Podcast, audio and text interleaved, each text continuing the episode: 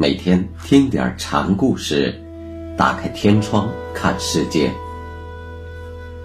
禅宗登陆一节。今天我们学习首山醒念禅师的第二个小故事，题目是“首山第一世”。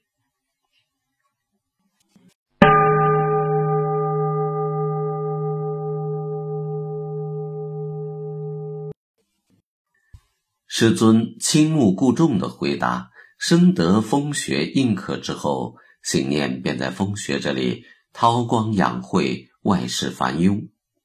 人们都奇怪，这家伙从那次得过师傅的应可之后，怎么又这样平平常常，了无见识了呢？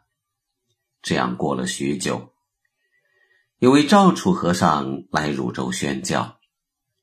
风雪便命醒念去给赵楚传话。醒念刚一和赵楚相见，便提起了作句，问赵楚：“展开式不展开式？”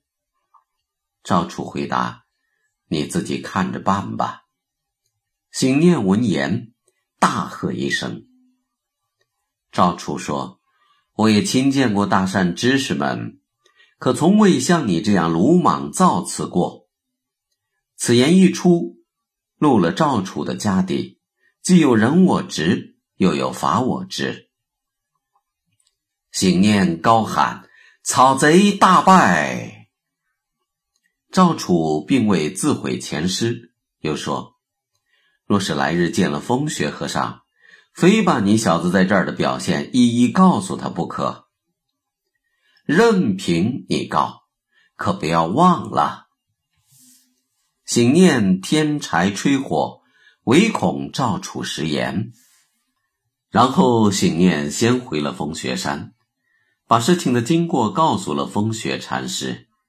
禅师一听就说：“今日又被你收了一员草贼，好手不露名。”醒念赶紧说：“意思是真正的好手是师傅。”到第二天，赵楚来见风雪，一见面就把昨天的事儿说了。